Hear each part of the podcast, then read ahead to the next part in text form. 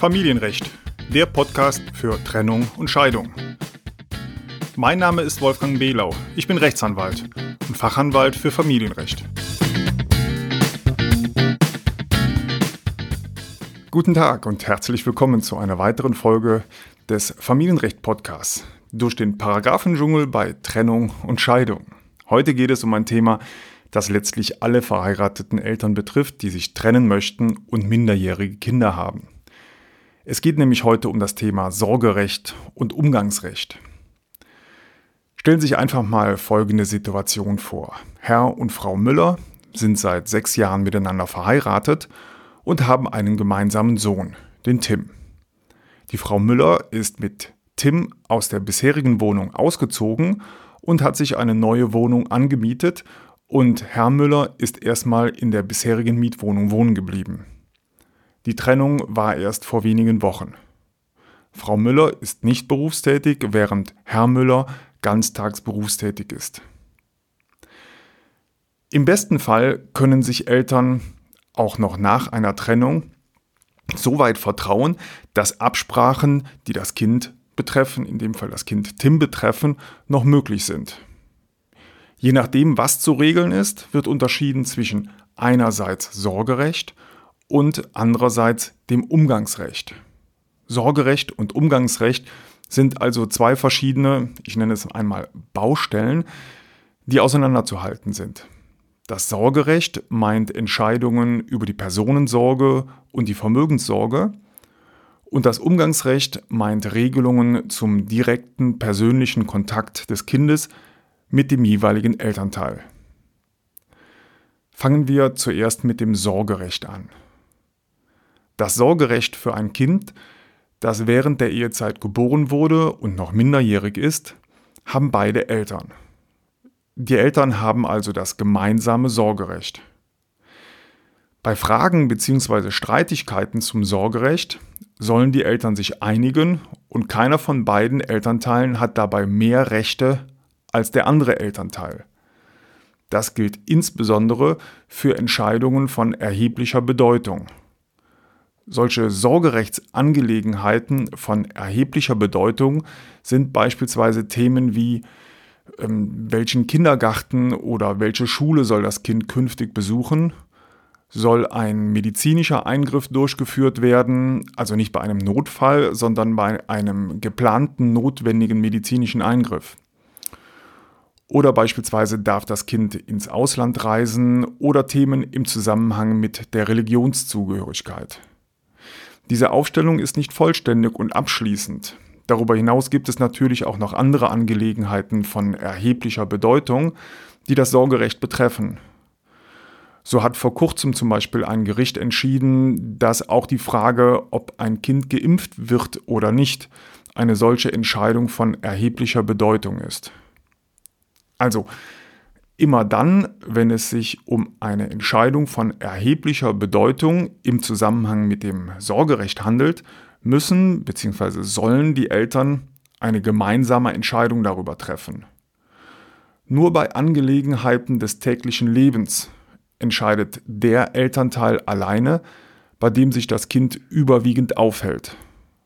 Können sich die Eltern nicht einigen, wird auf Antrag von einem Elternteil letztlich das Gericht entscheiden. Wenn es also in dem Beispielsfall von vorhin bei der Familie Müller darum geht, dass zwischen den Eheleuten Müller keine Einigung erzielt werden kann, ob demnächst eine Impfung durchgeführt werden soll oder welche Schule das Kind Tim demnächst besuchen soll, kann einer von den beiden Eltern einen Antrag bei Gericht stellen, damit das Gericht dann darüber entscheidet. In einem solchen Fall geht es also nur darum, dass die Eltern sich über eine spezielle Angelegenheit, also eine spezielle Einzelfrage nicht einigen können. Es kann jedoch auch die Situation bestehen, dass die elterliche Sorge einem der beiden Eltern ganz entzogen werden soll und dementsprechend die Alleinsorgeberechtigung für ein Kind auf ein Elternteil allein zu übertragen ist. Eine solche Übertragung der alleinigen elterlichen Sorge auf einen Elternteil kommt insbesondere dann in Betracht bei fehlender Kooperationsbereitschaft zwischen den Eltern, also wenn die Eltern beispielsweise völlig zerstritten sind und in keinster Weise mehr bereit sind, miteinander zu reden oder auch im Hinblick auf das Kind keine Einigung mehr möglich ist. Manchmal fühlt sich nämlich einer der beiden Eheleute vom anderen Ehepartner so verletzt, dass er oder sie nicht mehr in der Lage ist, die eigenen Interessen zurückzustellen und daher die Kooperationsfähigkeit oder die Kooperationswilligkeit fehlt. In solchen Fällen kommt die Übertragung der alleinigen Sorge auf einen der beiden Elternteile in Betracht. Seltene andere Gründe für die Übertragung der alleinigen Sorge auf einen Elternteil sind Fälle von schwerer Gewaltanwendung, Missbrauch des Kindes oder zum Beispiel eine psychische Erkrankung des Elternteils. Für das Gericht, also den Richter oder die Richterin, die letztlich entscheiden soll, ob einem Elternteil das alleinige Sorgerecht für ein Kind zugesprochen werden muss, für das Gericht ist der erste Maßstab immer das Kindeswohl. Es geht also stets um die Frage, was entspricht dem Kindeswohl am meisten, was entspricht dem Kindeswohl am ehesten. Und bitte Achtung, das ist wirklich das Wichtigste, das ich Ihnen heute in dem Podcast hier vermitteln kann. Es geht immer um das Wohl des Kindes, nicht um das Wohl der Eltern. Nur das Kindeswohl steht für das Gericht im Mittelpunkt. Dabei hat das Gericht beispielsweise zu prüfen, welcher Elternteil vermutlich für die Zukunft eine möglichst einheitliche, stabile und äh, gleichbleibende Betreuung und Erziehung gewährleisten kann. Es geht dabei um den sogenannten Kontinuitätsgrundsatz. Es kommt also dabei darauf an, ob vertraute Bezugspersonen erhalten bleiben und die gewohnte Umgebung erhalten bleiben kann. In jedem Einzelfall ist aber wieder zu prüfen, welcher dieser Gründe und Aspekte für das Kind eine stärkere Bedeutung hat und was also dem Kindeswohl dann am ehesten entspricht. Ein weiteres Kriterium für das Gericht im Zusammenhang mit der Übertragung der elterlichen Sorge auf ein Elternteil alleine ist das Thema Bindungstoleranz der Eltern. Dabei geht es um die Fähigkeit, einen spannungsfreien Kontakt des Kindes zum anderen Elternteil zum einen zuzulassen und zum, äh, und zum anderen auch den persönlichen Umgang des Kindes mit dem anderen Elternteil aktiv zu fördern. Ganz praktisch geht es also dabei zum Beispiel um die Frage, ob ein Elternteil es psychisch gut aushält, wenn das Kind freudestrahlend erzählt, wie schön es bei dem anderen Elternteil am Wochenende gewesen ist.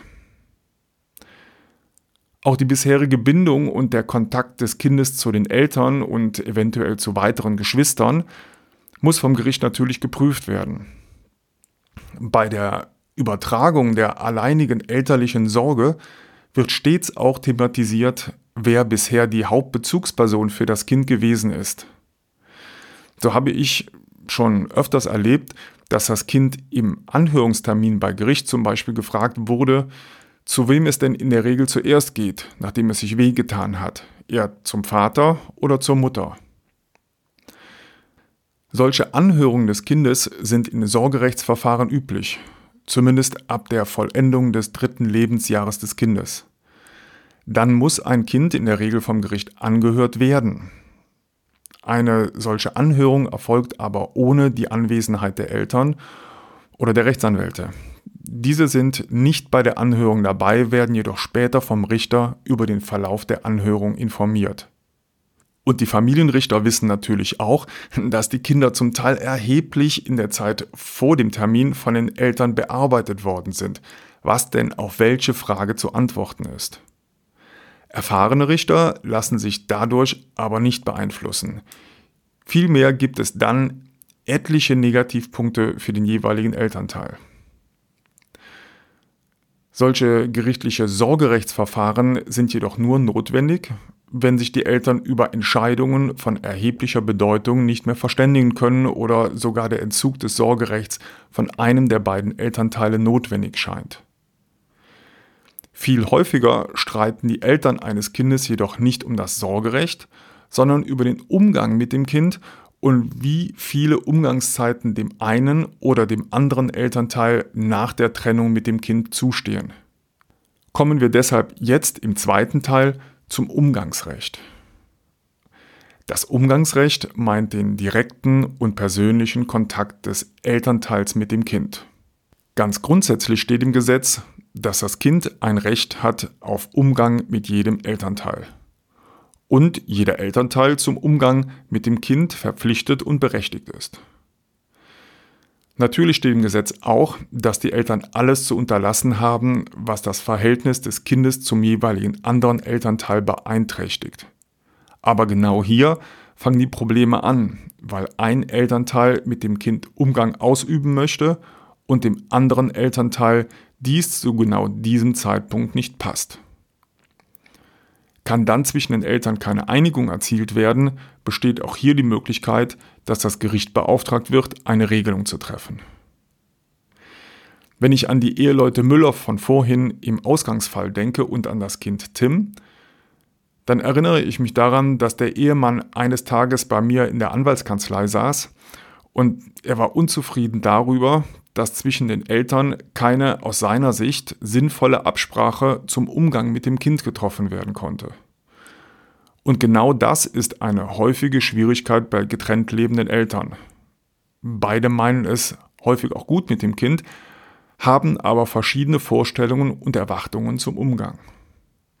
In solchen Fällen empfehle ich regelmäßig, dass von meinen Mandanten oder meiner Mandantin dann in Ruhe zu Hause ein Kalender zur Hand genommen wird und als nächstes ganz genau aufgeschrieben und festgelegt wird, wann das Kind in den nächsten Monaten mit welchem Elternteil Kontakt und Umgang haben soll. Ganz konkret in dem Beispielsfall bedeutet das, dass Herr Müller zu Hause in Ruhe einen Kalender genommen hat und alle Wochenenden und Ferientage für die nächsten sechs Monate markiert hat, wann er Umgang mit dem Sohn Tim haben möchte. Mit dieser fertigen Aufstellung kam Herr Müller dann wieder zu mir in die Anwaltskanzlei und ich habe diese Aufstellung mit einem freundlichen Brief an die Ehefrau geschickt und nachgefragt, ob sie diese konkrete Umgangsregelung für das Kind für sinnvoll hält und ob sie bereit ist, sich daran zu halten. Frau Müller hatte dann an der einen oder anderen Stelle noch Änderungsvorschläge, aber nach zwei weiteren Schriftwechseln konnte eine verbindliche Vereinbarung zwischen den Eltern über den Umgang mit Tim getroffen werden, ohne dass eine gerichtliche Auseinandersetzung notwendig gewesen ist. Wäre eine solche Auseinandersetzung, also eine solche außergerichtliche Auseinandersetzung nicht möglich gewesen, hätte ich Herrn Müller dann die gerichtliche Auseinandersetzung empfohlen. Denn eine solche gerichtliche Auseinandersetzung zum Umgang ist in vielen Fällen hilfreich, wenn sich die Eheleute nicht auf den Umgang außergerichtlich einigen können. Der Vorteil ist nämlich, dass man in der Regel einen ersten Gerichtstermin innerhalb von drei bis vier Wochen hat und in dem Gerichtstermin dann beide Elternteile zusammen mit dem Richter sitzen und der Richter als Moderator fungiert. Der Richter versucht dann, vielleicht doch noch eine einvernehmliche Regelung herbeizuführen. In manchen Fällen ist dieser Gerichtstermin sogar das erste Mal seit Monaten, dass sich die Eltern eines Kindes wiedersehen und quasi gezwungen sind, gegenüber dem Richter die eigenen Vorstellungen und Bedenken zu äußern.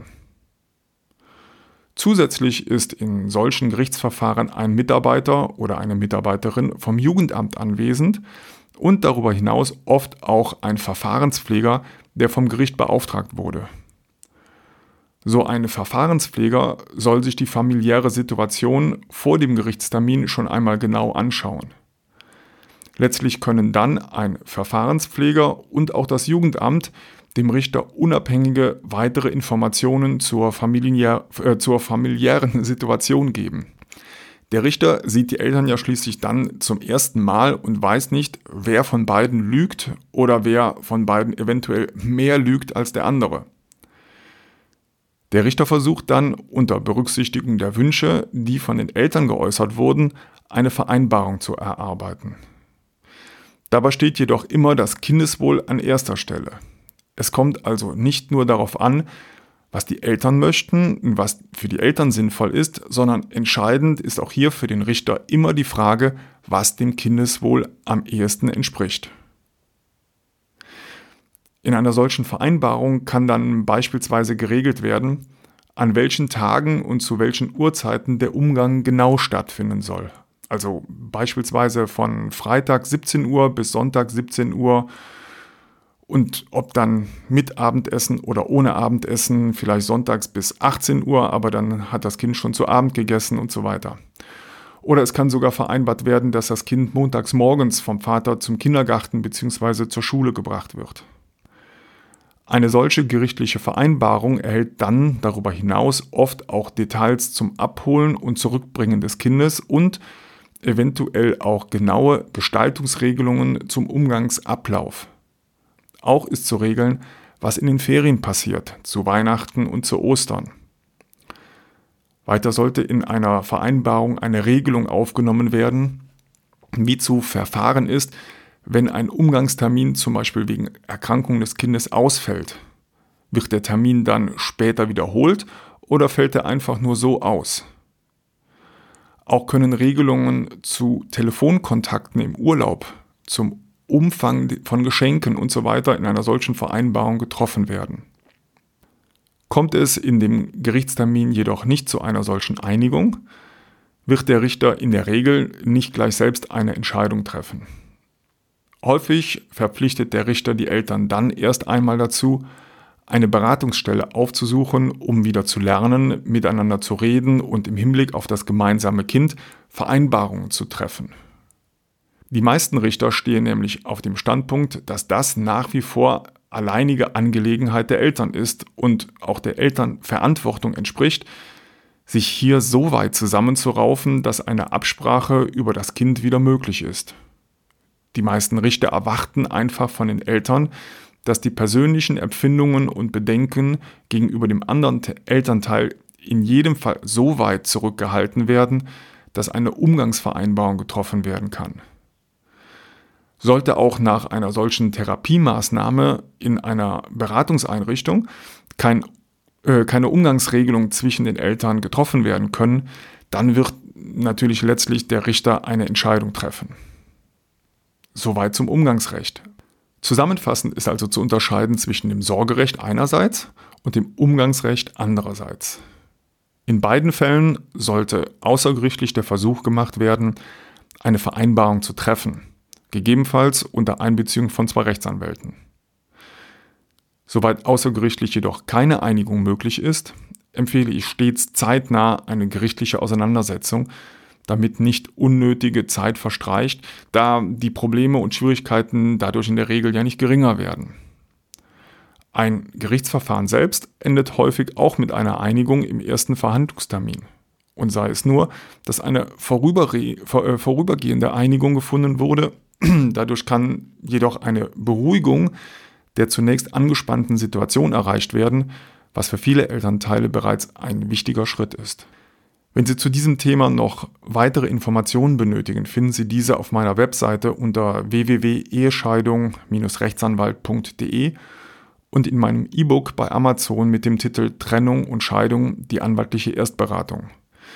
Natürlich können Sie mich auch gerne in meiner Anwaltskanzlei in Heidelberg anrufen oder einen festen Besprechungstermin vereinbaren, auch wenn Sie weiter weg wohnen, einen festen telefonischen Besprechungstermin. Wenn Ihnen die Podcast-Folge gefallen hat und für Sie hilfreich war, dann abonnieren Sie doch einfach den Podcast und geben Sie mir gerne eine positive Bewertung bei podcast.de oder bei iTunes. Ich würde mich wirklich sehr darüber freuen. Den Link zu meiner Webseite und zu meinem E-Book bei Amazon finden Sie wie immer natürlich in den Show Notes. Soweit für heute. Vielen Dank für Ihr Interesse und bis zur nächsten Podcast-Folge. Ach ja, noch eins. Der Podcast ist kostenlos und keine individuelle Rechtsberatung. Deshalb sind die Informationen unverbindlich und es wird keine Haftung übernommen.